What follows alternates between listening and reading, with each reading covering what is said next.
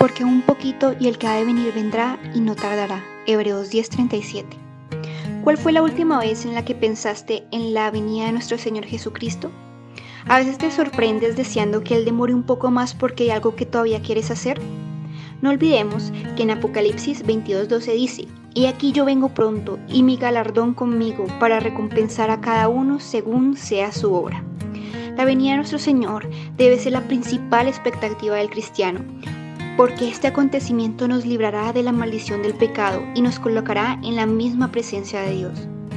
Entonces las enfermedades, las tristezas y los pleitos se terminarán y podremos disfrutar de perfecta salud, paz y alegría. Pero con frecuencia no nos damos cuenta que no estamos preparados para la venida de nuestro Señor.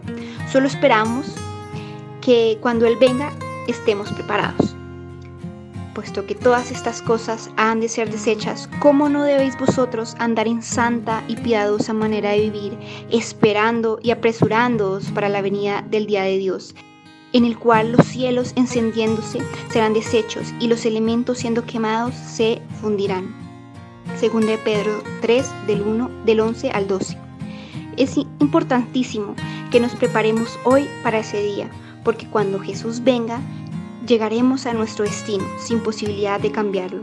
La recompensa excederá con creces las pequeñas e insignificantes pruebas que enfrentamos en esta tierra, pues tengo por cierto que las aflicciones del tiempo presente no son comparables con la gloria venidera que en nosotros ha de manifestarse.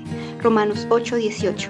La oportunidad de alabar a Dios por toda la eternidad, por todo lo que Él ha hecho por nosotros, es algo que todo cristiano puede esperar con ansias.